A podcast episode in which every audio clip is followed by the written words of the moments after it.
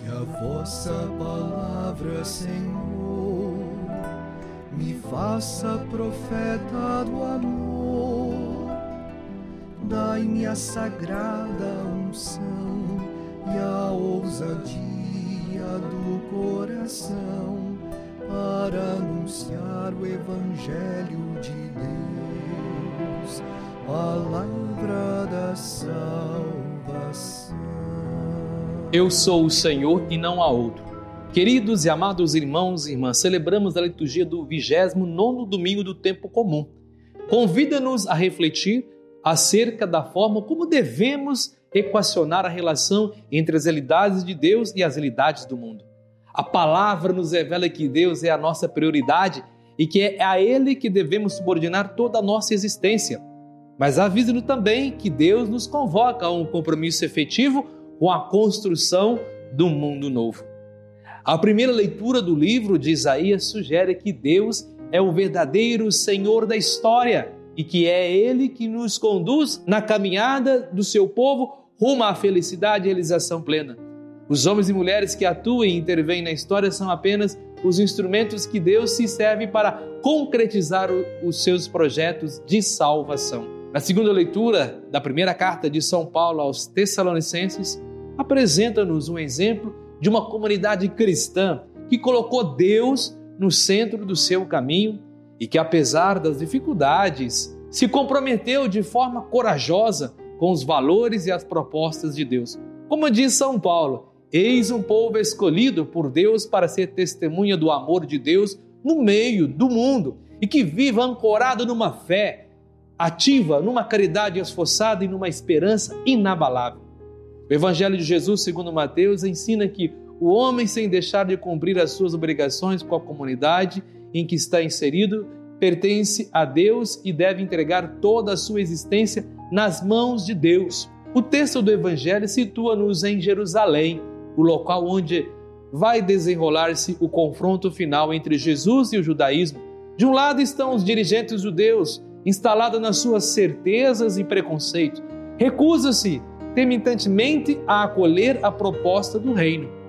Confrontado com a questão, Jesus convidou os seus interlocutores a mostrar a moeda do imposto e a reconhecerem a imagem gravada na moeda, a imagem de César. Depois Jesus concluiu: Dai a César o que é de César e a Deus o que é de Deus. O que é que essa afirmação significa? Significa uma espécie de repartição equitativa das obrigações do homem entre o poder político e o poder religioso? Provavelmente Jesus quis sugerir que o homem não pode nem deve aliar-se das suas obrigações para com a comunidade em que está inserido. Em qualquer circunstância, ele deve ser um cidadão exemplar e contribuir para o bem comum. A isso chama-se dar a César o que é de César. No entanto, o que é mais importante e que é o homem reconheça Deus como seu único Senhor.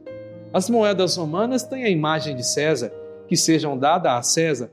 O homem, no entanto, não tem escrita em si próprio a imagem de César, mas sim a imagem de Deus, como fala em Gênesis capítulo 1. Deus disse: façamos o homem a nossa imagem, a nossa semelhança. Deus criou o ser humano à sua imagem, criou a imagem de Deus.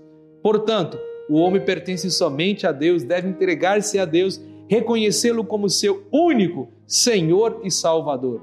Jesus vai muito além da questão que lhe puseram. Recusa-se a entrar num debate de caráter político coloca a questão a um nível mais profundo e mais exigente. Contudo, na abordagem de Jesus, a questão deixa de ser uma simples discussão acerca do pagamento ou não do pagamento de um imposto, para se tornar um apelo para que as pessoas reconheçam Deus como seu Senhor e realize a sua vocação. Essencial de entrega e consagração a Deus. O ser humano foi criado por Deus pertence a Deus e transporta consigo a imagem do seu Senhor e seu Criador. Levamos a marca da promessa, levamos a marca do amor de Deus em nós. Jesus está preocupado se querem afirmar que o homem deve repartir equitativamente as suas obrigações entre o poder político e o poder religioso, mas está, sobretudo, preocupado em deixar claro que o homem e a mulher de todos os tempos e lugares só pertence a Deus e deve entregar toda a sua existência nas mãos de Deus. Entregue o teu caminho ao Senhor, confia nele e mais ele o fará. Convido a todos a compartilhar essa homilia com seus amigos e amigas nas redes sociais. Vamos juntos evangelizar. Inscreva-se em nossas redes sociais, ative o sininho de notificações, comente, compartilhe. Sejamos homens e mulheres do bem, comprometidos com o Evangelho de Jesus Cristo. E que Deus nos proteja, abençoe sempre, Ele que é Pai, Filho e Espírito Santo. Amém.